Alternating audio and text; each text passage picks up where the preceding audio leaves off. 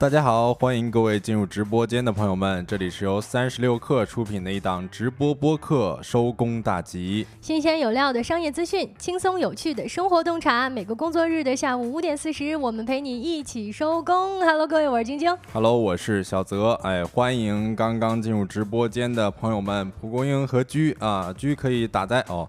我们已经介绍完了，我刚想让居问说一下今天是谁呢？呃，今天是晶晶和小泽啊，也非常感谢小宇宙的朋友们能够订阅我们的节目。嗯，Hello，各位，今天呢是九月十八号，星期一，又是一个新鲜的周一了。那在这个周一周末当中，大家有发现什么有意思的事情和值得关注的新闻事件，想要在节目当中跟各位一起聊一聊？嗯，而今天我看微博热搜，发现了一个话题，我觉得还挺有意思的，就是。呃，关于莲花味精的，不知道大家有没有关注啊？就是之前说旧版的莲花味精的包装显示是莲花味精配料表只有小麦。啊，说莲花味精癌，呃，味精致癌的说法是纯属子虚乌有的。嗯，好像是最近随着一整股关于国货的关注热潮，又重新讨论到了这个味精这一味食品添加剂哈。好像很早早些年间那段时间，对于味精是有讨论过，说它好像是致癌，对吧？说它是有害的食品添加剂。但是这一次呢，再上热搜，大家可以发现，这算是打了一次漂亮的翻身仗吧。嗯，因为这个。莲花味精呢，它的配料表其实只有小麦，谈不上什么有害的食品添加剂。哎，是那个说配料表只有小麦，而且好像也有的写的是谷氨酸钠。然后这个味精的学名其实就是谷氨酸钠嘛。然后在我国呢，谷氨酸钠其实主要就是由粮食提取而成。然后这也是为什么配军的呃味精的配料表都非常的干净，因为就只有一个啊。然后我看到有网友说，就是简单的说，味精的生产过程是小麦、玉米淀粉以及蔗糖等通过微生物发酵形成谷氨酸，然后加入氢氧化钠进行中和反应而形成谷氨酸钠溶液。之后呢，谷氨酸钠溶液通过蒸发水分析出了谷氨酸钠晶体，也就是味精。听着是挺专业、挺复杂的哈，嗯，但简单来说呢，就是这么一味食品添加剂啊，它的成分是完全干净的，来自于小麦嘛。只不过这一场翻身仗，可能对于味精或者对于莲花牌味精来说，来的确实有点迟了。感觉好像这么过去十几年间吧，很多人在做菜的时候，其实我们已经全面的不使用味精了哈，好像是改为使用鸡精吧。这可能要回溯到曾经的著名的商战了。嗯，是，呃，我在家里。边做饭的时候，不是我做饭，是我看到我爸妈做饭，然后他们经常就会说不要用味精，哎，是啊，可谓是深受这么一个。谣言其害了啊！对对对，但是现在好像很多鸡精的配料表里边，第一头就是味精。哎，是，就是其实一直都是这样的，只不过大家以前可能没有注意到。实际上，那你如果说这场商战当中，鸡精说味精是有害物质，但实际上鸡精当中呢，也非常重要的一味配料就是味精了。嗯，是，欢迎时间一刻，下午好，下午好。那正好呢，也借着我们这个机会呢，给大家再介绍一下我们收工大吉这档栏目。收工大吉呢是三十六氪旗下的一档全新直播播客。然后有的朋友在一些其他平台里边问我们在哪里直播，然后我们目前呢是在微信的三十六氪视频号，每天也就是工作日的下午五点四十开播。然后各位可以看着时间到点了就可以跟我们一起来唠唠嗑。嗯，有朋友说呢，可能非直播时段没有赶上，那也没有关系。现在呢，我们开通了小宇宙、苹果 Podcast、网易云音乐以及 B 站等平台，欢迎大家去关注一下。错过直播的朋友们，可以选择自己喜欢的平台回听一下我们的节目。嗯，那在今天的节目当中呢，我们会跟各位聊一聊抛弃李佳琦的年轻人大量涌入了老国货直播间，以及预制菜进入校园，家长们都开始送饭了。另外呢，我们还想跟您聊一聊黄金周是要到了，各位呢喜欢旅游的朋友一定要小心踩这个旅游搭子的大坑，以及我们节目的经典环节，今天吃点啥？那在正式的开启这些话题之前呢，让我们用几分钟的时间进入今天的资讯关头。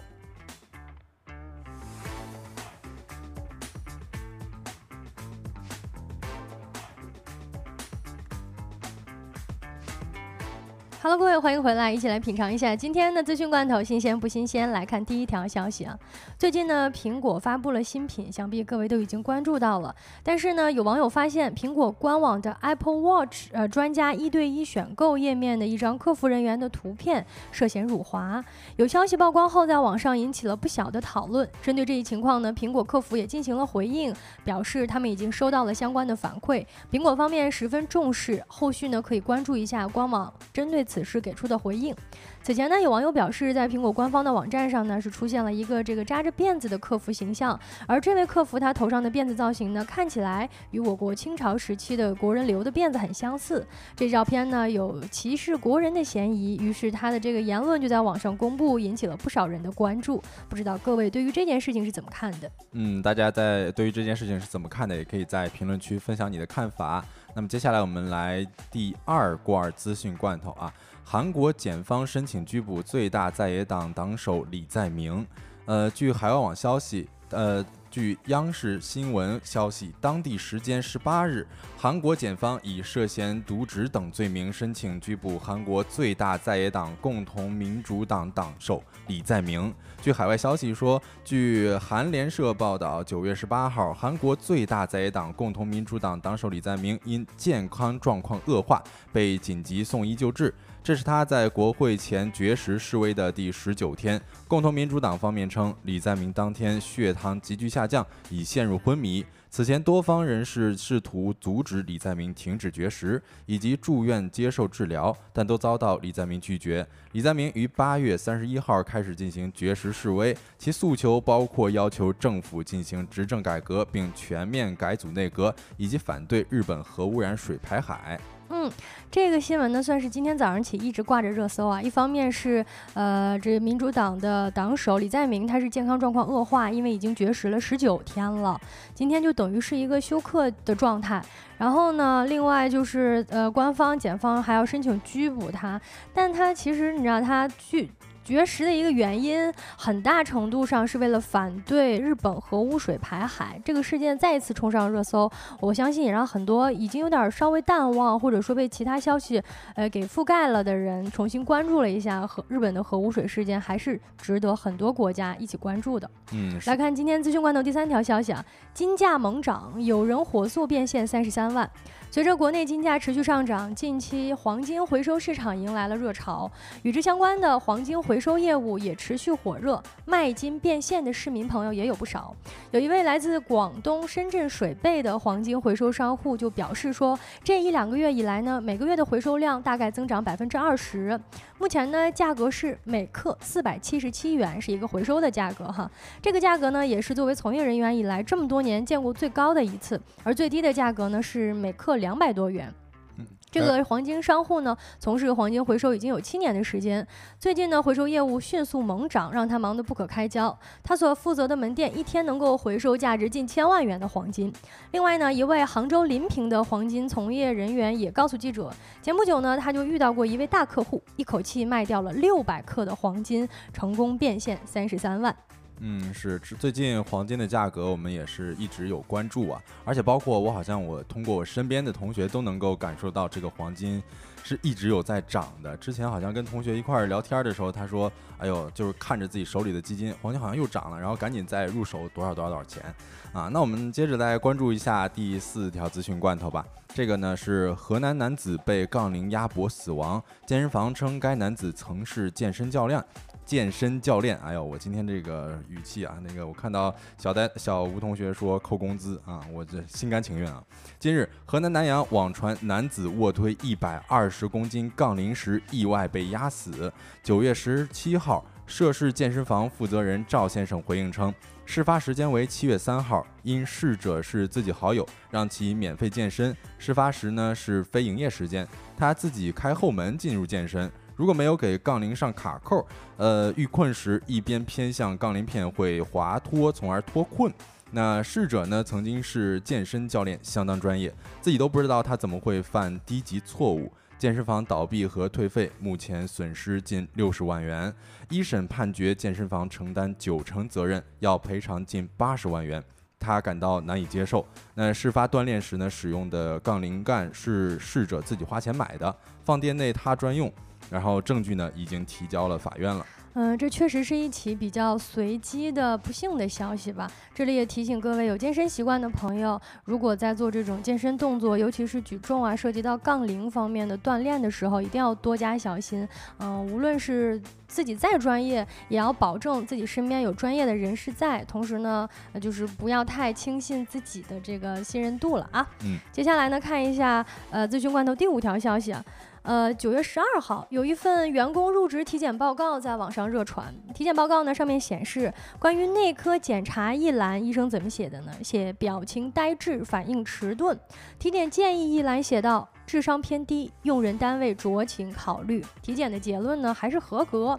报告的右下角呢，盖有连云港一个人民医院体检中心的公章，并且也标明了主检医生的名字，日期呢是九月十一号。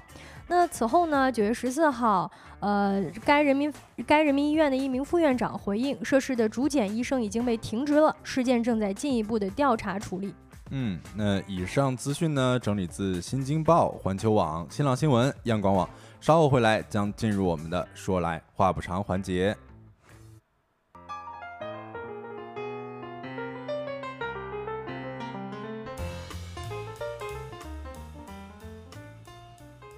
好了各位，欢迎回来，来到了说来话不长环节的三个话题啦。嗯，我有看到，据说吓得我买私教课。对对对，就是咱们这个一定是要科学锻炼啊，不要勉强自己，而且一定要注意安全。嗯，是有的时候自己确实是不知道什么样锻炼是的姿势是正确的，所以还是可能需要专业的人士来指导一下。没错，没错。嗯，回到说来话不长的第一个话题啊，我们想跟各位一起来聊一聊最近比较火爆的国货直播间。相信很多朋友已经有在看过了，包括我们听友群里有很多人跟我们分享说，最近对于国货直播间的一些关注。呃，过去五天当中呢，国货的品牌算是使出浑身解数，疯狂直播，甚至结成了一种联盟，贡献了非常多的经典名场面。哎，对我最近看国货的时候，我看到很多这个国货品牌，他们不仅在销售自己的品牌，而且还在自己自己直播的时候呢，去比如说吃这个蜜雪冰城，嗯啊，然后还用这个蜂花的什么呃护发素这种，就是相互的联名，我觉得还是就相互的联动，我觉得还是挺好玩的。没错没错，比如说大家比较熟知的像蜂花护发素的品牌啦，像鸿星尔克卖鞋子呀，还有什么贵人鸟啊，以及汇源果汁这些老国。国货的品牌呢，开始你都不看直播间名字，都不知道这是哪个直播间了啊？感觉很混乱。哎，卖鞋的在这洗头，洗那个卖这个洗头膏的呢，在这喝果汁儿，反正就是大家一起搞了一个爱国这个爱国者联盟、爱国货联盟。哎，是我看到小吴同学说“一经络万物生”，是我经常在一些就是最近啊，经常在一些社交媒体平台看到这样的标题，就是我算是知道经络了之后，也其他的一些东西是怎么样受受福的。嗯，没错。嗯，上一周这个关于。易经络的这个事件呢，我们也展开聊聊了很少很多哈。然后聊到这个万物生呢，就是刚才我们提到的这么多国货品牌都出现了。那今天呢，我们想针对性的聊一聊一个比较有趣的直播间，就是活力二八衣物清洁旗舰店直播间。不知道大家有没有关注过？哎，大家知不知道这个活力二八是什么呀？然后就是，其实我看到这个，我是稍微有一点儿印象，我感觉可能是在我小的时候。这个品牌好像还挺火的，但是好像最近就没有怎么听说过了。嗯，没错。嗯，前面我们提到的那几个，像风花呀，像鸿星尔克，其实很多还都是年轻人，他们这种有点玩梗的意思啊。嗯。但这一个直播间呢，我们公屏上也能看到图片，它看上去有点粗糙啊，有点笨拙，就是两个小老头儿这种感觉的哈。嗯。然后背景呢，感觉就是好像是支了一个手机支架在这里，背景也不是很讲究。但是就是这样的一个直播间，在五天里涨粉超过。三百万，一共直播了十一场，场均在线人数的峰值能达到十万，直播的销售额在一千万到两千万区间，拿下了这样好的成绩。哎，是我这个，因为我不知道这个嘛，所以我还专门去看了一下他们的直播间，就是我感觉他们直播间有一种那种，哎，怎么形容，就是。去直播化的美，就是我感觉他们没有那种特别专业的直播话术，但是这些就像刚刚晶说的三个小老头，然后我们屏幕上也有两个小老头，他们在直播的时候能感觉到他们很真诚，嗯啊，然后一直是专心的为消费者服务的那种感觉，嗯。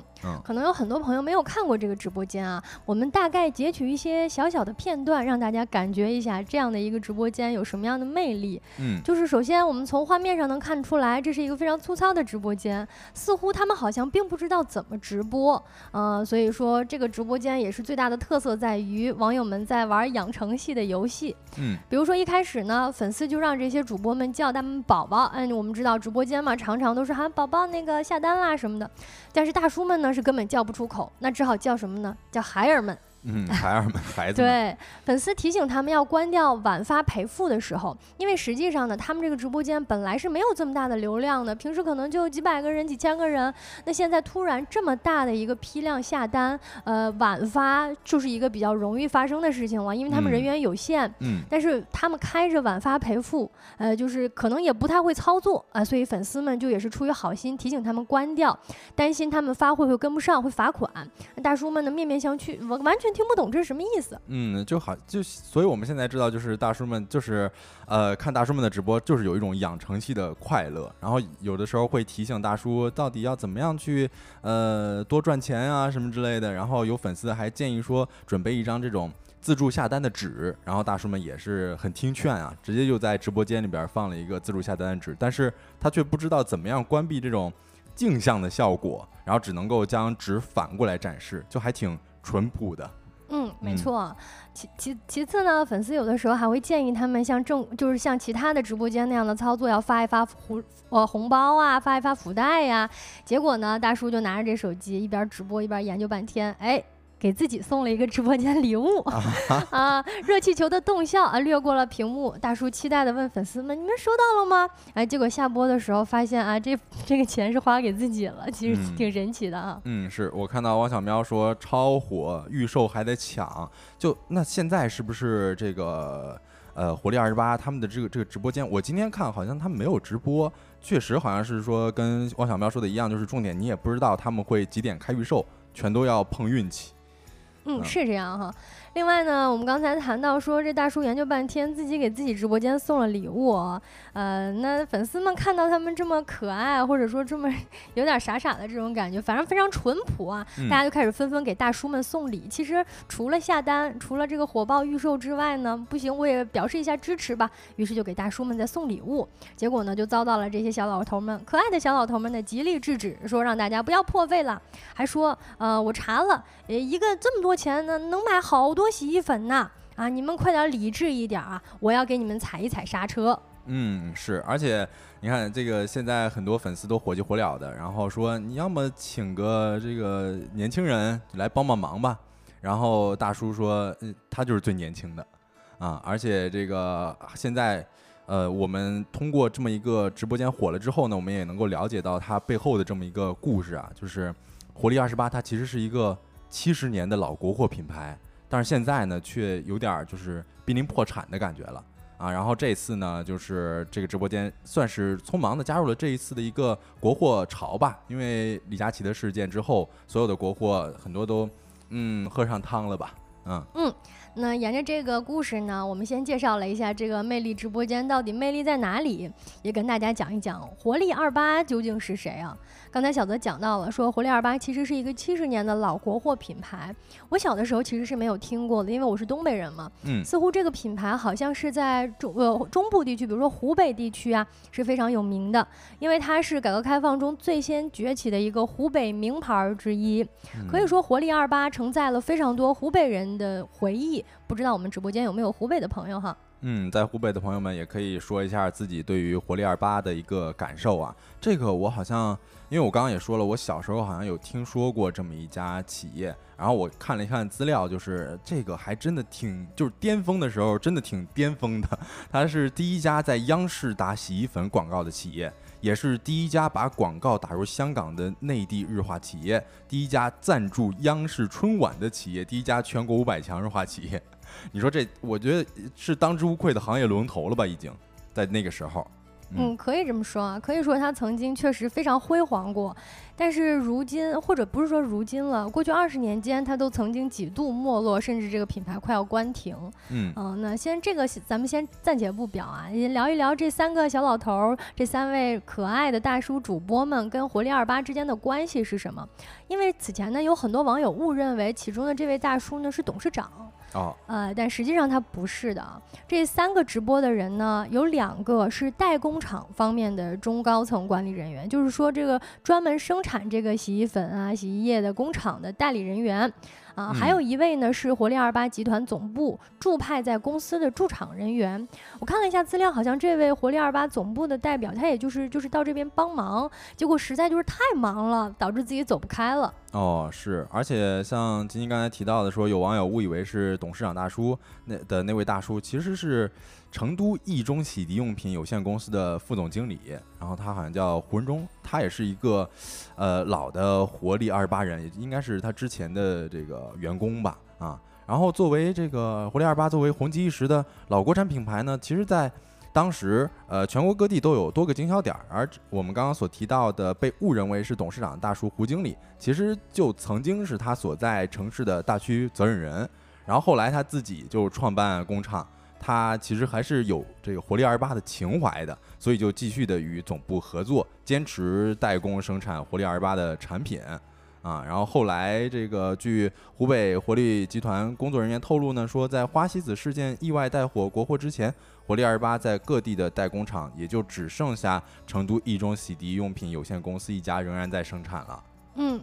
那最近呢，随着这一波国货直播间的热潮，活力二八直播间算是异军突起，突然爆火了。啊，这几位主播呢，虽然比不上专业的主播，但是也已经熟练了不少。比如说呢，会说宝宝们了啊；比如说呢，对于小黄车呀，对于出走啊，是见怪不怪了，不再像之前那样状况百出。不过我觉得之前那样的状况，也恰恰是他们的一个直播节目效果。也正是因为之前的这种何不食肉糜的发言，让大家觉得哦，原来有这么真诚纯。淳朴的品牌人有这么真诚淳朴的直播间在，那我们理所应当的给这样的直播间一些支持。对，其实有的时候，我现在在想，就是我们直播的时候，更多的也是给大家提供一些情绪价值吧。如果某一个非常火的直播间并不能够给大家带来情绪价值，甚至还在某种程度上伤害了消费者，那消费者肯定会选择更好的直播间，或者说是更能够给自己一些情绪价值的直播间吧。嗯，那现在其实像这种国货品牌直播间突然火起来，或者说是被野性消费，已经不能算得上是第一次了吧？就像我们之前，呃，鸿星尔克是吧，在二零二一年七月的时候，在自身都连年亏损的情况之下，嗯，向我们河南郑州特大暴雨灾害灾区捐款了五千万元，这当时被网友戏称是破产式捐款，然后众多网友就一下子就涌入了鸿星尔克的直播间，大呼要野性消费。当时好像数据还挺夸张的，就是直播销售额巅峰已经达到了两千两百万元，销量翻了大概是五十二倍左右。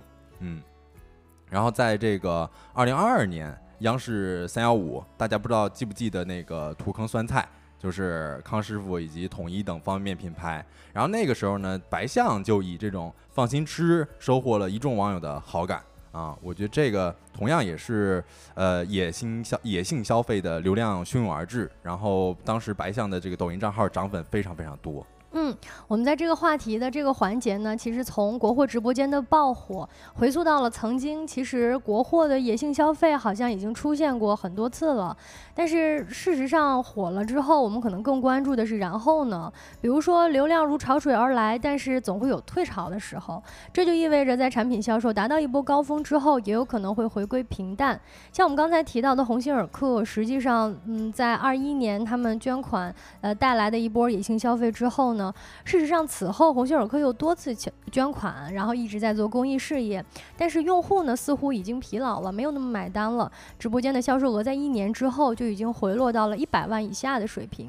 包括刚才我们提到的白象，实际上也是如此啊。在当时这个三幺五晚会过后的半年之后，他们的月销售额就回到了呃五百五十万元左右，观看人数呢甚至甚至下降到几百人。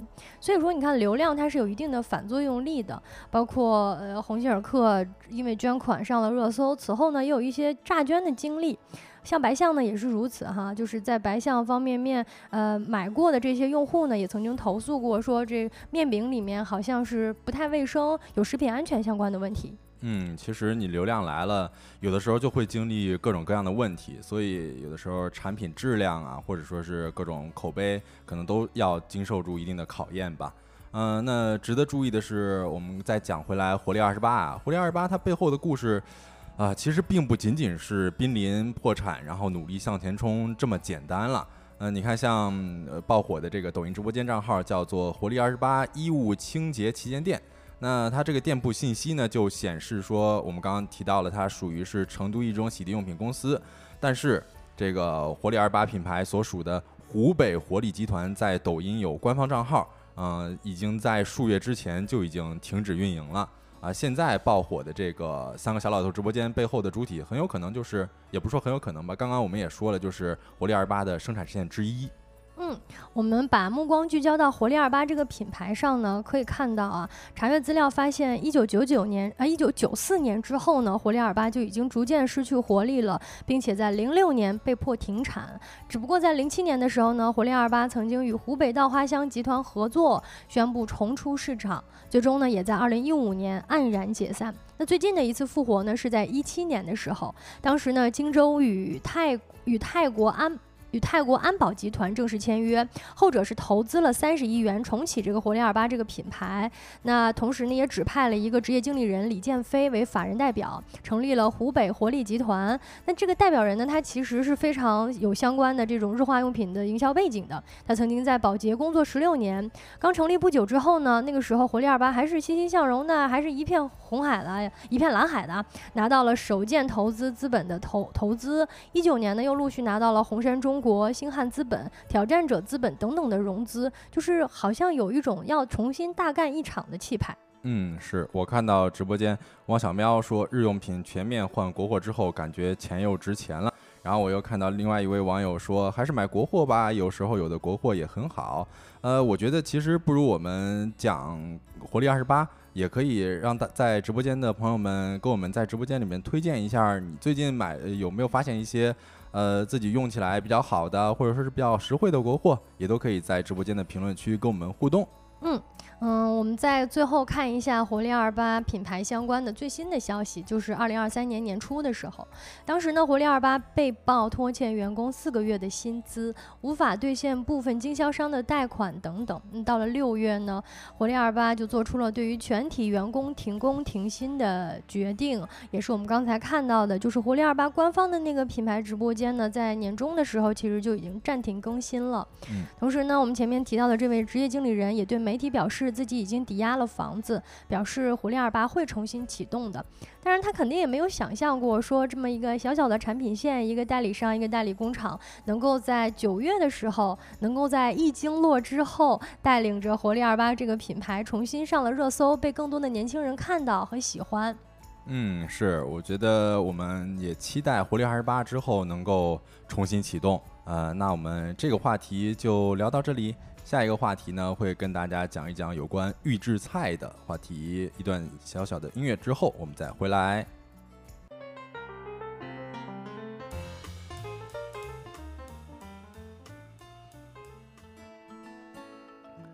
Hello，大家好，欢迎回来。呃，今天第二个说来话不长的话题呢，是跟大家讲一讲，就是预制菜进校园儿，然后学生家长居然开始辞职送饭了。嗯，因为最近这个学生开学嘛，然后预制菜进校园这一话题也算是冲上了热搜。今天我就注意到了一条相关热搜，是这个预制菜进校园，有学生家长辞职送饭，啊，话题里边讨论十分热烈。我不知道大家都有没有观察到这么一个话题啊？呃，然后有话题里边有说是这个预制菜进校园是摧残青少年的，然后还有说是让领导带头吃的，我就觉得大家的。这个态度都还挺鲜明的。嗯，好像这几年关于预制菜的讨论，我们作为消费者，或者说我们作为孩子家长，实际上呢是比较有危机感的。嗯，是。然后我不知道大家了不了解预制菜啊，就是对于预制菜这么一个呃定义了不了解？在这里边，如果大家了解，也可以在公屏上打出来，然后我可以跟大家简单的解释一下什么是预制菜啊。就是预制菜呢，其实目前没有一个明确统一的定义啊。但是我们能看到的就是像料理包啊、速冻饺子啊，还有一些自热火锅这些只需要简单加工就可以食用的菜品啊，甚至有些那种即食的，比如说八宝粥、食品罐头等，几乎都可以算作是呃广义的预制菜吧。嗯。那直播间的各位朋友有没有品尝过预制菜呢？或者你的生活当中对于预制菜是什么样的态度呢？像我们其实，比如说最简单的啦，一些这种最近的自热火锅，实际上就是非常离我们最近的预制菜的形式了。此外呢，好像一些餐厅现在已经开始大面积的，比如说使用中央厨房啊，以及预制菜这样的呃备菜流程。嗯，是，呃，我是感觉咱们应该或多或少都有吃过预制菜。但是确实，预制菜感觉跟现炒现制的这种菜品的口味还是挺有差别的。嗯啊，然后关于这个预制菜进校园这么一件事儿，我觉得在直播间的各位也可以在公屏上打出你的看法。你觉得预制菜进校园是好事还是坏事呢？我晶晶也可以先谈一下自己的看法。呃，我觉得这这这个看法咱们就不不不不不展开讲哈。嗯，我是觉得，呃，如果说我们要谈预制菜本身的话，可能一个是明确一下预制菜的定义，比如说，呃，我们这个今天定义的预制菜，或者说我们在这个起新闻事件当中看到的预制菜，它的这种制作流程是怎么样的啊？其次呢，就是它到底适不适合学生，或者说为什么它有一定有这样的理由能够替代原本的就是有大师傅炒菜的这种食堂吗？嗯，是，其实。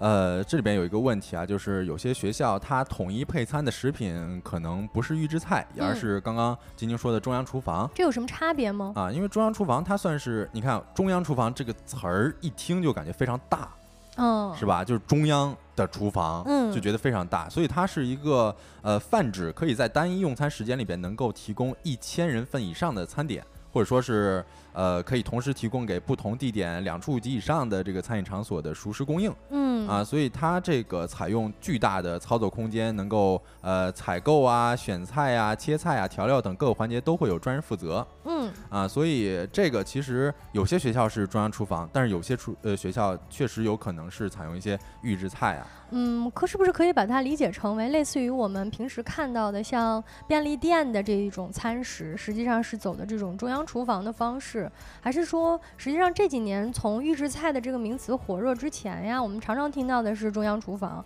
好像对于预制菜一直是有点一知半解、模模糊糊的。嗯，是，你看朝阳区前都说了，我们不知不觉应该已经吃了好多预制菜了。然后我刚刚也看到汪小喵说，呃，这个吉野家呀，然后河谷河呀，体验老师红烧肉都是预制菜。是的，我当时查资料的时候，我发现。这些像吉野家这样子的品牌，基本上百分之八十都是预制菜，所以我们确实在日常生活当中，呃，经常性的会吃到一些预制菜。嗯，可以理解啊。对，关于这个预制菜进校园，我已经看到很多评论区在说了，说不建议预制菜进校园。然后五二零也说，我的小孩要是学校吃预制菜，那我也宁愿辞职送饭。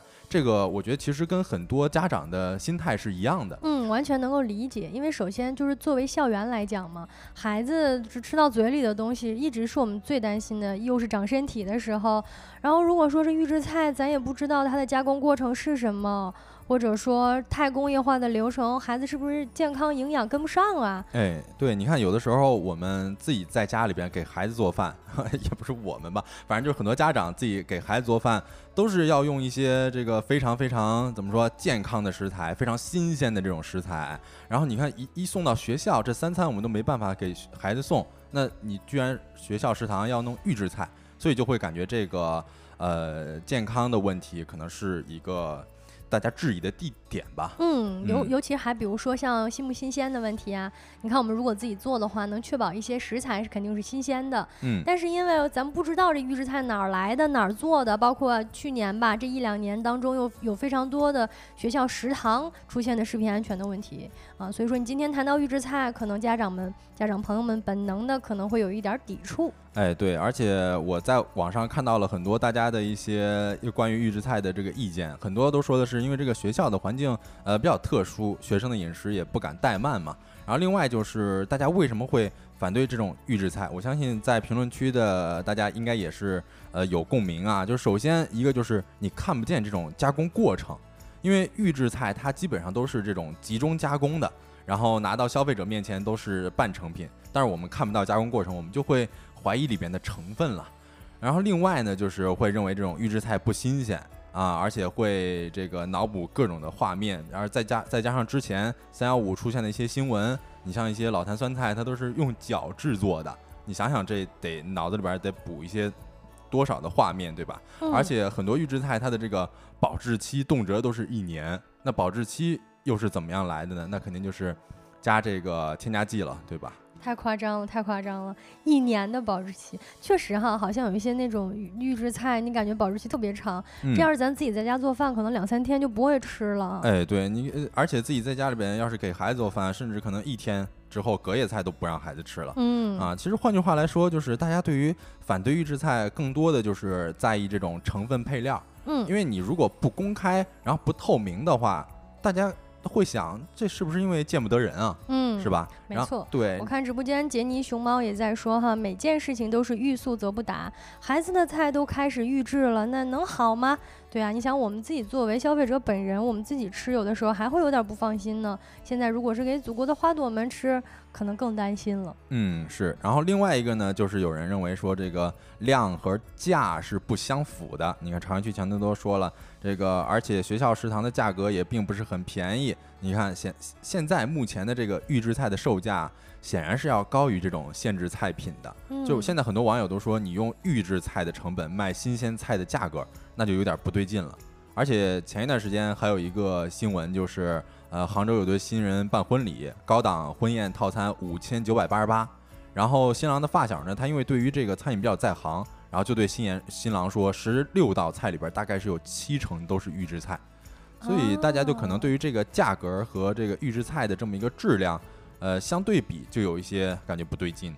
嗯，那如果说我们现在日常生活当中发现，好像渐渐的越来越多的一些餐厅，是不是已经开始偷偷用预制菜了？因为咱确实发现，好像有些菜的口味跟现炒出来的不太一样啊。嗯，是我看到时间能否慢点？他说预制菜这个话题只是这几年比较热，但是几年餐饮，但是近年餐饮餐饮应该已经在使用了，确确实实。我们刚刚也有提到说各个。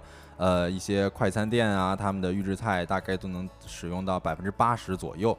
然后小四海说，预制菜就是出餐速度快，尤其是近两年这个疫情啊，疫情的时候，这个大家可能做菜就不是很方便，所以预制菜这么一个市场也是慢慢的发展规模壮大了起来。嗯，然后最近有一组数据啊，就是二零二二年说我国预制菜的市场规模已经达到了四千一百九十六亿元。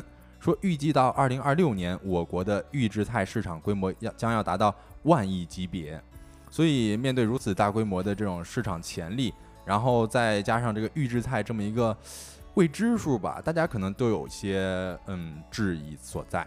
嗯，因为本来嘛，预制菜的兴起其实也是因为方便啊，就是越来越多的消费者在这种快节奏的生活模式之下，也需要这些，可能也是一个需要的产业。是，包括现在很多呃那个消费者都提出来了一个问题，就是餐厅它如果使用预制菜，嗯，我们到底需不需要知道，或者说是餐厅需不需要告知我们消费者？这个其实我在网上查的时候，呃，像央视新闻它就已经有过报道，就是针对预制菜有关问题呢，江苏省消费者权益保护委员会在此前就已经开展了调查了，也是我们公屏上的这么一个图啊。就是结果显示呢，有百分之五十三点二的消费者反对餐厅使用预制菜，呃，表示呢去餐厅就是想吃新鲜菜品，那你给我弄预制菜是什么意思呢？对吧？然后另外呢，有百分之六十二点八的消费者呢在外就餐的过程当中遇到过餐厅使用预制菜，还有百分之七十八点一的消费者反映餐厅使用预制菜未做到提前告知。嗯。我也来呃讲一下直播间各位朋友的一些分享哈。时间能否慢点？说预制菜现在已经跟以前比好很多了，相信肯定是这样的哈。技术在迭代嘛哈。王小喵说，商场里的好多连锁餐厅应该不少都是预制菜，为了保证味道一样。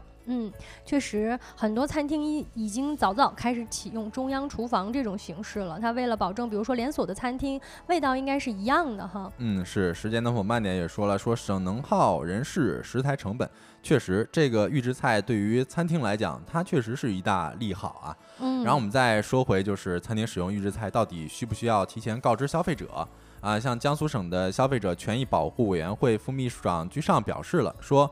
呃，如果餐厅使用预制菜并且未告知消费者，那就是侵犯了消费者的知情权以及选择权。哦，就是说，如果有一家餐厅它使用了预制菜，是必须要告诉我们的。嗯，是，而且我觉得这个之前我们在节目当中也有提到过，说有些餐厅它会加一些餐位费，不知道今天还有没有印象？就是其实我们消费者也是有权利知道餐厅所运用的一些呃各种各样制菜的方式吧，包括你这个餐位费也好，或者说是预制菜也好，我们消费者都是有权利知道的，呃，所以我们也是有权利去选择的。就是如果现在市面上有一些餐厅它使用预制菜的话，呃，像专家都已经说了，说那个还是建议要给消费者一个知情权。嗯嗯。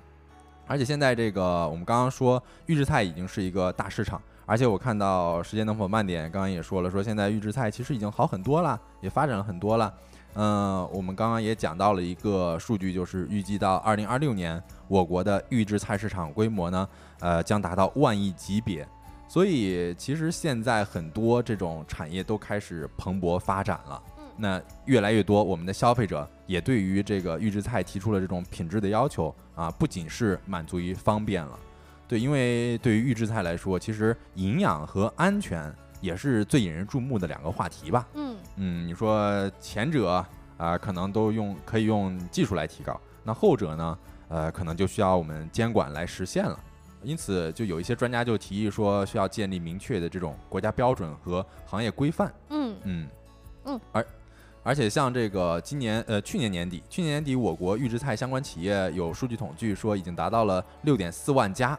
那在这条产业赛道上呢，有是传统的食品加工企业，有这种大饭店啊、小饭店，也有酒店，然后甚至还有一些缺乏餐饮经验的新加入者。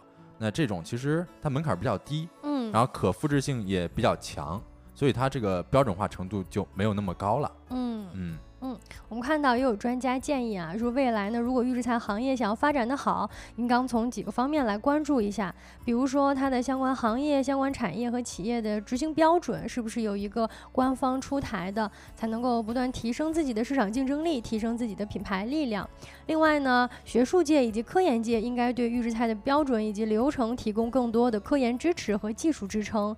其次呢，就是监管层面呢，我们谈到一定要在政府方面规范预制菜产业。业发展的同时，加强监管，尤其是你像我们吃到肚子里的安全是最重要的。嗯，是我看到小四海非常聪明啊，他说，呃，我点菜的时候都免些免某些食材，这样就能区分预制菜了。说比如宫保鸡丁不要葱，我觉得他这个还是挺鸡 贼的哈。很机智啊，很机智。对对对对，嗯啊，我觉得其实我们来应对预制菜也算是有各种各样的方法吧，不管说咱们自己去做一些方便的菜品。还是说我们像小四海一样去这个呃点宫保鸡丁不要葱？哎，但是我觉得宫保鸡丁里面的葱很好吃啊，你 居然不点？那你可以免免别的，比如说免花生。哎呀，也花生也很好吃。免鸡免鸡肉，免鸡肉我觉得可行哈。嗯啊，我们非常感谢各位给我们的礼物，然后也非常感谢大家给我们点赞支持，非常感谢各位。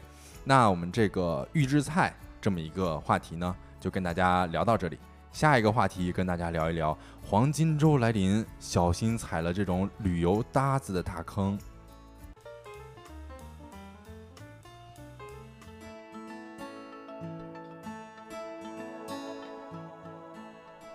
Hello，各位，欢迎回来。说来话不长的第三个话题，跟各位一起聊一聊关于搭子的。嗯，其实之前我们节目当中有专门聊过一期搭子文化，不知道大家还有没有印象哈？不知道大家的生活当中有没有找过什么搭子呢？嗯，有的时候我经常能够看到一些。呃，小母书上面说找什么电影搭子，找什么拍照搭子，就各种各样的搭子都已经浮现在我们的日常生活当中了。甚至我们之前讲过什么恋爱搭子，哎，对，嗯，其实搭子文化呢，确实是这几年来年轻人们一个比较新潮和受欢迎的交友方式。嗯，眼看着呢，这黄金周是要来了，马上就国庆了，有很多朋友呢也有出行的计划。那如果自己一个人或者跟朋友搭不到一块儿去怎么办呢？就开始纷纷的在社交。平台上呼唤，有没有人跟我一起搭一个旅游呀？嗯，是，而且这叫做是旅游搭子，对吧？像这个都标题都是什么？求国庆减人或被减，出国新疆都行。还有说求旅游搭子，A 钱快不啰嗦。嗯，嗯，其实我觉得你刚才说你的那个社交平台上面看的电影比较多，因为有电影搭子，我从来没刷到过。但是旅游搭子我倒是常常刷到，比如说我想爬山的时候，我就常常能看到那个，比如说从市区到哪哪个山，有没有搭着一起去拼车的。其实有很多这样的分享哈。但是呢，最近随着这种搭子文化爆火，尤其是旅游搭子，实际上呢，它背后还藏着非常多的风险问题。比如说，你像我们旅游是到彻底到另外一个城市了，那你可能在这个地方要待很多天，你跟一个几乎是完全陌生的人一起相处，也带来了很多的不安与不方便。嗯，是，而且前一阵子说搭子涉黄的这么一个话题，也算是引发关注了啊。然后各个媒体都在报道说。有一句暗语叫什么“旅游搭子费用全包”，这算是各个社交平台上的一个暗语吧。就是在这个这这种帖子之下呢，还会注明说仅限女生，各取所需。所以这个还是。哎呀，挺隐晦的这么一个事儿。嗯，所以各位可以避雷一下，如果想要找旅游搭子，包括想要找任何搭子的，其实可以注意一下。其实这类的社交平台帖子上面其实是有一些暗语的哈。嗯，同时呢，也由此应运而生了很多一些吐槽自己搭子不良经历的或者奇葩经历的分享，也在这种社交平台上有了一些。比如说什么避雷呀、吐槽的帖子，比如说摇来的旅游搭子时间观呀、消费观都不一致。本来以为是可以志同道合，两个人啊三三两两一起分享快乐，结果呢还变得很痛苦，甚至呢还有人成为了别人的拍照工具人。嗯，哎呀，呃，不过说实话，我是觉得就是这种旅游搭子是一个。可能说一个人去旅游的一个刚需吧，嗯，啊，就是有的时候我们可能租车什么的，一个人开难免会有一些寂寞，对，啊，然后尤其是吃饭也是哈，对对对，你能多点两个好菜，对，但是有些确实它的体验可能就没有那么好，像晶晶刚才说的拍照工具人啊，还有的就是最后关头就被放鸽子了，哎，确实有这样一些情况出现。那今天呢，我们在说来话不长这个环节呢，想跟各位分享一个呃来自呃燃次元的一篇文章，他们采。访了非常多的关于搭子经历的这些当事人，这些当事人呢有怎么样想要吐槽的或者奇葩的经历呢？在节目当中，我们招啊，我们挑选了三个小故事跟各位分享一下。啊，你看，首先第一个啊，第一个是来自于叫小雨的这么一个人的分享，他说找旅游搭子差点就成为对方的猎物了。啊，他在一开始就提醒大家说，女生找搭子一定要擦亮双眼，因为很有可能自己正是别人眼中的猎物。嗯啊，像他今年，他说今年六月的时候，他休了几天假啊，于是就想呢，那个来一场这种说走就走的旅行嘛。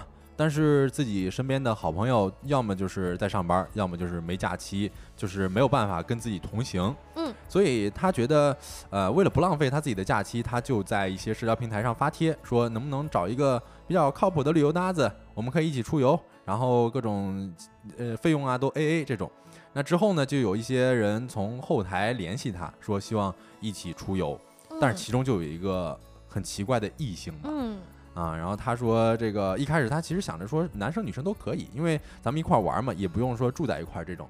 啊，但是呢他也没有多加防备，但是这个这个非常奇怪的异性就一开始问他说，呃是否单身，是否一个人出游，然后在得到肯定答案之后呢，他就感觉这个男生好像对他，呃聊天聊得更密了。呃，其实你咱们这么想哈，还真挺奇怪的。就是我单不单身，是不是一个人出游，跟咱们要不要做这搭子有关系吗？没有关系啊。你确实问了，好像有一点太侵犯隐私的一些问题了。嗯，似乎这个时候就透露出了他好像目的不明。嗯，是。哎呦，我先回应一下咱们评论区吧。我感觉评论区聊得非常非常火热啊，说各种骑行搭子呀，然后还有说，呃，感觉同好会比较有共同话题，说搭子不就是同好会的衍生吗？同好会应该就是有共同爱好的这么一个算是协会吧。我之前在看韩看韩剧有看到过什么，呃，什么其他的一种同好会，各种打羽毛球啊，然后还有这种骑行啊 都有。是你这个故事你讲完了再互动啊，讲完了再互动啊。对对对对，这个重点来了，重点在就是他跟呃男生去聊天的时候呢，这个呃比如说商量好了这种旅行日期啊、行程啊这些哦。哦，不，这些这些问题的时候，他男生就单刀直入说他要先订房间，而且后续呢给他发的房间都是一间房两张床的标间。嚯！所以这个男女之间这个主人翁小雨就觉得不对劲了。但你这确实明显就目的不纯呀，对是吧？啊你根本不是想出来旅游的，对不对？嗯，啥玩意儿还没说呢，你就直接给我发这个房间的这个东西，而且还都是一间房，真嗯挺离谱的啊。对，像小雨他就非常生气，然后这个这就问就就就拒绝了嘛，嗯说和男生其实出游不是特别方便，还是想找女生搭子。然后对方呢，对方就更生气了，啊，直接急了，他说开始质问小雨说你到底是不是真心要找搭子啊？哦，然后还图穷匕首现了。哎，，对，还说你头像是不是本人啊？嗯，呃，更离谱的，他还命令说你不要再找其他人了，而只要你听我的话，这次旅费他全包。哎呦，这个划重点了啊！咱们嗯前面提到的一个这种不言而喻的暗语，就是旅游搭子费用全包。所以说，这种人他一开始就目的不纯，他也不是真的要找旅游搭子，对吧？他也呃各怀鬼鬼胎呢，哈。嗯，是这样子的。嗯，那来吧，那个小泽，来咱们一起统统一互动一下。哎呦，你看这个，呃，咱们王小喵都已经让帮主这个组织一个听友骑行活动了。是聊到搭子，感觉好像我们听友有很多，就是其实确实有一些想要搭子需求的。但嗯，咱这裙子聊的比较多了啊，一定要这个就可以相信了就。你看，至于情感语录已经说了，说搭子搭不好是要出事情的。你刚刚我们讲的这个就算是一个实例吧。呃，然后据说同好会是个结果，旅行只是个过程。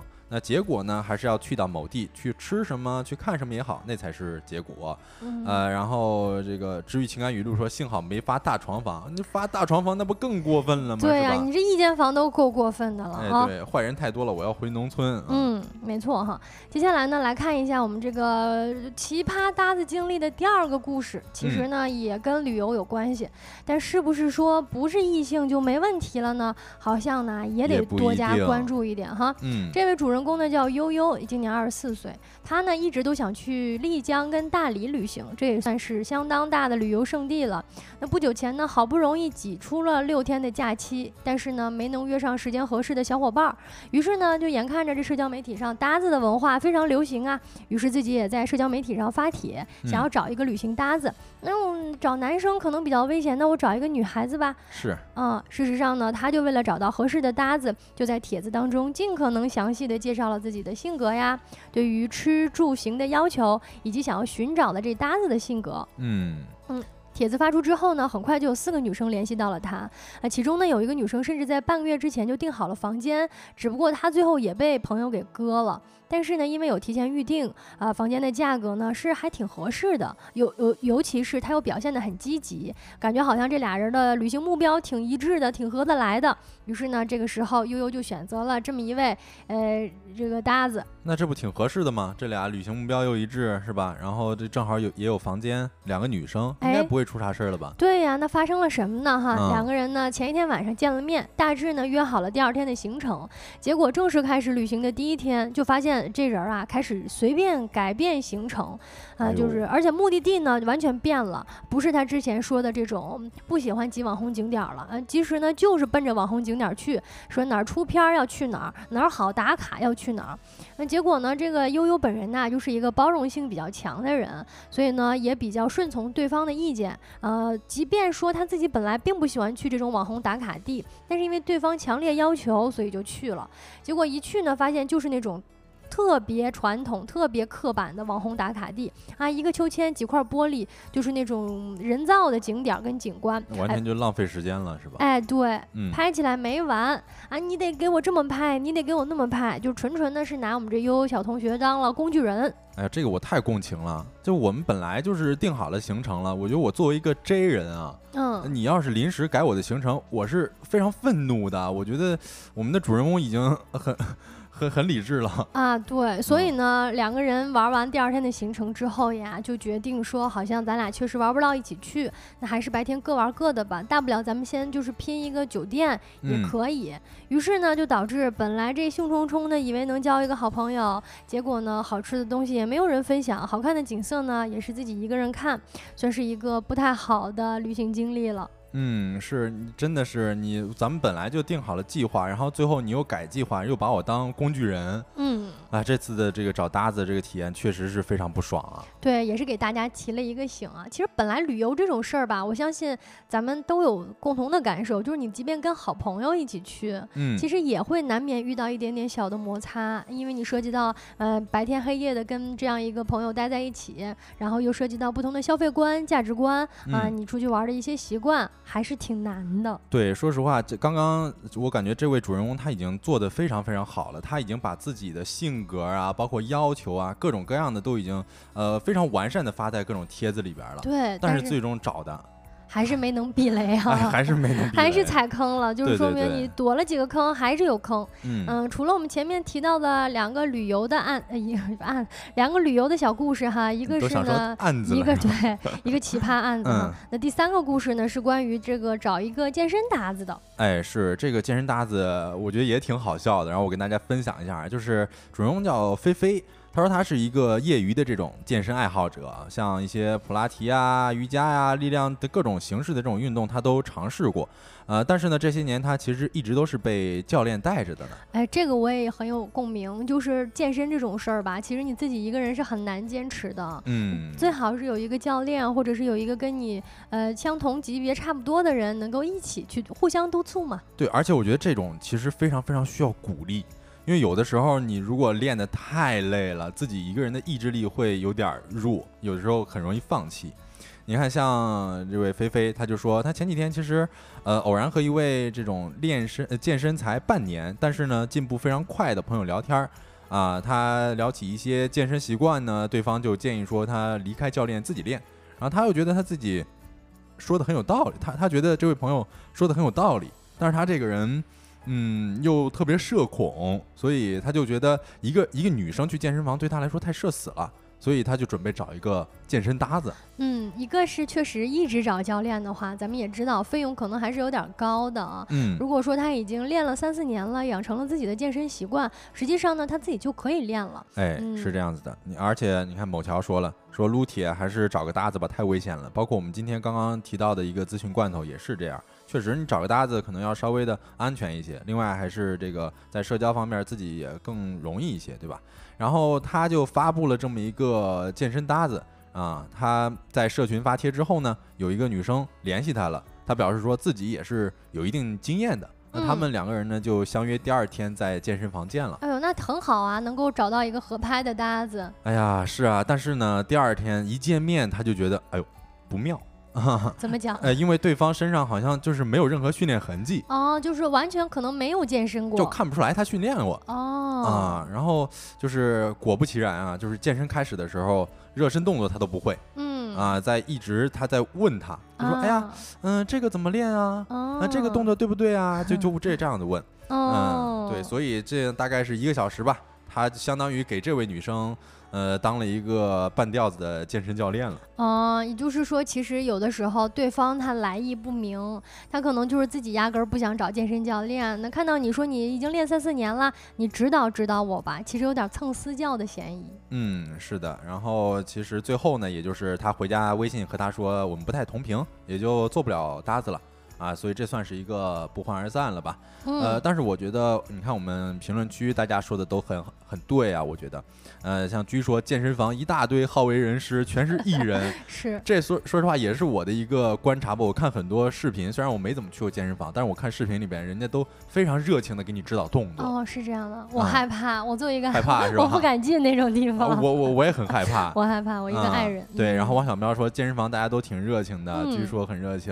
X S Y U 说免费蹭教练吧，嗯其实确实大家就是会遇到新人，尤其是遇到新人的时候，他很乐意给你展示肌肉，也很乐意给你指导动作。哦，L X 也说每次自己练必会有人来指导，那看来你肯定是一个很可爱的小妹妹，才会有很多人来指导你哈。嗯，但是呢，呃，就像我们刚才讲的菲菲的这个小故事哈，她自己出去想要健身的时候，发现遇到的搭子想要蹭她，包括前面讲到的那个这个、呃、悠悠呢，他也是啊，想要跟人出去旅游，结果呢被当当成了工具人。嗯以及这个小雨，其实就是在出去旅行找搭子的路过程当中呢，发现对方图谋不轨。嗯其实这样的事情啊，确实屡屡出现。虽然说一方面我们看到最近有越来越多的人可以通过找搭子来实现一种呃弥补自己陪伴感的需求，但是呀、人心莫测啊。和搭子双向奔赴之前呢，最好还是多了解了解对方，他靠不靠谱？你们俩到底真的合不合拍？对方到底是不是蹭资源的，还是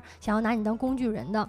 尤其是在这个现在哈，交友需谨慎，网络上找一个完全陌生的人一起共度好几天旅游啊，包括训练啊，更要再谨慎。毕竟呢，就算是熟人，也有被坑的风险，更何况是完全陌生的人呢？哈。嗯，是。那我觉得我们这个话题就可以到这儿了。我们接下来呢，就可以进入到今天吃点啥环节啦。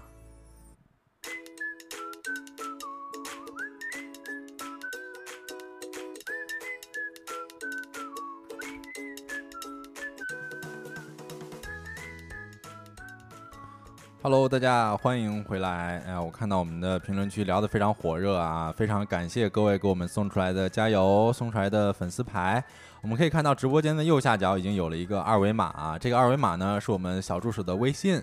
大家如果觉得我们的节目自己非常喜欢的话，也可以扫描屏幕，然后加我们小助手的微信。我们小助手呢会给你拉到我们的社群里边，大家讨论都非常火热，我们社群里边的人也都非常非常热情啊。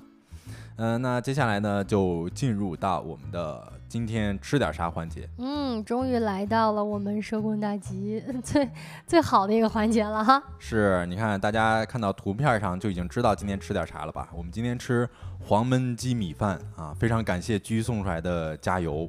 啊，对，社群也是艺人，对我们社群里边，其实刚才我稍微有一点走神，我想说我们社群很火热，其实确实是我感觉那个社群就很像那个健身房，全都是他，全都是艺人，是，就感觉一个新人来了，大家会怎么样，是吧？吓到爱人不敢说话，不过还好了，毕竟是隔着键盘，我觉得很多爱人隔着键盘也还是挺热情的。对，在网络里边做艺人，在现实里边做爱人。嗯，今天呢，我们聊到黄焖鸡米饭哈，黄焖鸡米饭。X S Y U 说是大学最爱啊，嗯，晶晶呢？晶晶肯定吃过啊，好吃，好吃，好吃。嗯，对我这个为什么今天我要选这个黄焖鸡米饭呢？因为它对于我来说，我觉得还算挺特殊的。我之前把它誉为小吃街的试金石哦，就是一般我经常待的地方啊，比如说我学校门口有一小吃街，我就会先吃这一次这个这条街的一个黄焖鸡米饭。就如果好吃，我就会觉得这条小吃街品质还不错。嗯，那如果不好吃，我就觉得这街不咋地啊，印象就会大打折扣。但你这有一点儿怎么说呢？有一点儿太偏激了吧？啊，是，我觉得他只能代表他自己。哎，对他只能代表他自己，但是我有的时候就会觉得这一条街的品质如何。跟这个黄焖鸡米饭是挂钩的，明白？就是因为黄焖鸡米饭是一个非常基础的小吃，各地都有。嗯，如果说这条美食街上的黄焖鸡米饭拿它当水准线了，对，如果他他做的都不好，那其他的我觉得也不太敢保证了啊。旁边的那个什么牛肉面 哭惨，说跟我有什么关系？对，当然这仅限我自己的这个个人评判标准了啊。然后我们接着给大家说这个黄焖鸡米饭，黄焖鸡米饭它。呃，又叫香鸡煲，然后浓汁鸡煲饭，它属于是鲁菜系的家常菜品。哦，嗯，说它起源于这个山东省济南市，然后主要的食材我们肯定都知道，就是图片上的这些所见即所得，鸡腿肉啊、青椒啊、土豆啊、香菇这些。然后 S S Y U 说喜欢，但是各家出品差异太大了。对，接下来我觉得我可以跟大家聊一聊，就是呃，怎么样的黄焖鸡米饭才是好吃的。就大家如果有自己的评判标准，也可以在评论区跟我们互动。首先，我觉得哈，就是你汤汁浓郁，一定是一个黄焖鸡米饭好吃的最基础的一个点。哦，先看汤。对，就是如果你点的黄焖鸡米饭那汤都稀的不行，那我觉得那肉或者说是那菜。也不一定会多好吃。明白了，第一个维度呢，从汤汁看一看哈。嗯，是。然后另外，你这个鸡肉也不能太柴，而且它不能有太多的这种碎骨头。哦，这个很重要，非常非常重要。有时候我有一次点过那种全都是碎骨头的肉，都非常非常少，我觉得那体验实在是。太差了，说明食材的这种挑选不过关。嗯，是的啊，据说听到小泽咽口水了。实不相瞒啊，我其实是吃完黄焖鸡来上播的。嗯，但是还是咽口水，说明黄焖鸡真的很好吃。是真的，真的很喜欢吃。不过我近两年确实吃到好吃的黄焖鸡是越来越少了。嗯啊，然后另外呢，其实我觉得配菜也算是黄焖鸡的灵魂了。呃，像是这个青椒啊、香菇啊，尤其里边香菇，我觉得特别好吃，它吸满了呃鸡汁的那种浓郁的风味儿。嗯，嗯，香菇其实有的时候确实是会比肉更好吃。对对对，然后最重要，其实我经常吃的就是学校门口那家，他那个放生菜的时候，我觉得它的时机非常巧妙啊，就是他会在出锅的时候直接就是往黄焖鸡上放生菜，而不是说。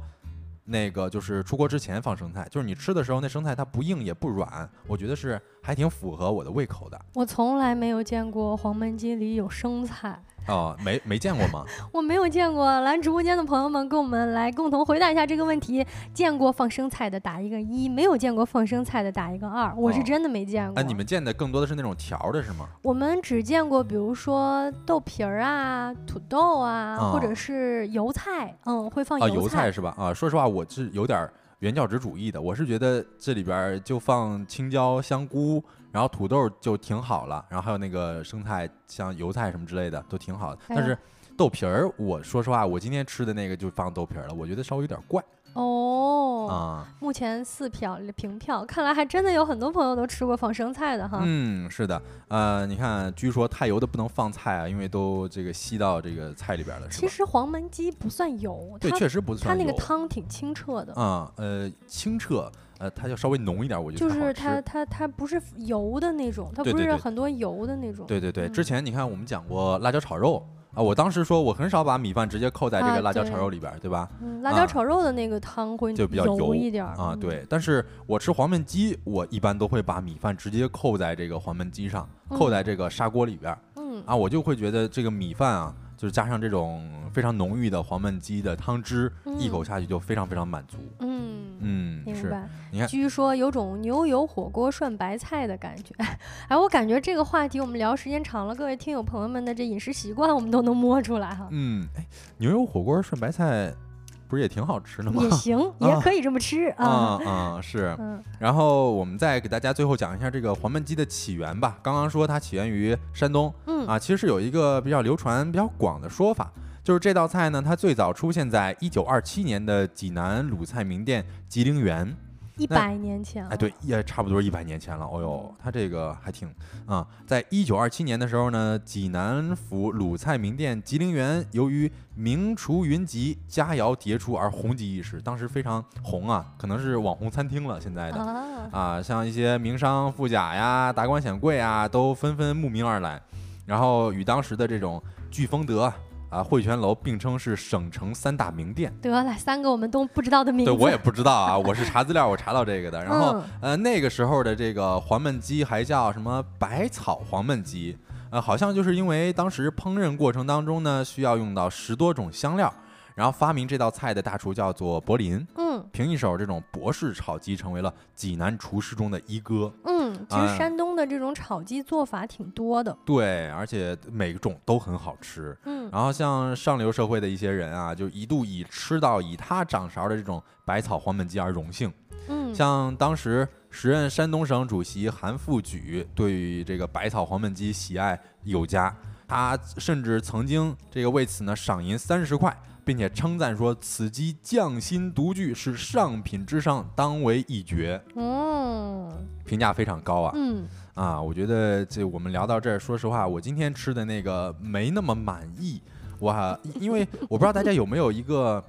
呃，感觉吧，就是现在好像黄焖鸡的店没有以前那么多了。哎，我有觉得啊，嗯，黄焖鸡的店少了，外卖好像也不好点了。对对对，而且点外卖，我有的时候就很怕点黄焖鸡的外卖，因为觉得很容易踩雷。嗯，啊，我觉得如果大家呃听我们今天这期节目听馋了的话，不如直接去线下吃。线下容易踩，呃，可能相对来说就更不容易踩雷一些。哦，嗯，我还真没怎么在线下吃过黄焖鸡啊。我吃的好吃的基本上都是在线下吃的。嗯，好，那我们节目也快要到尾声了，也欢迎我们直播间的各位，如果听我们聊黄焖鸡聊馋了的话，选择吃黄焖鸡作为自己的晚饭，也是一个不错的选择。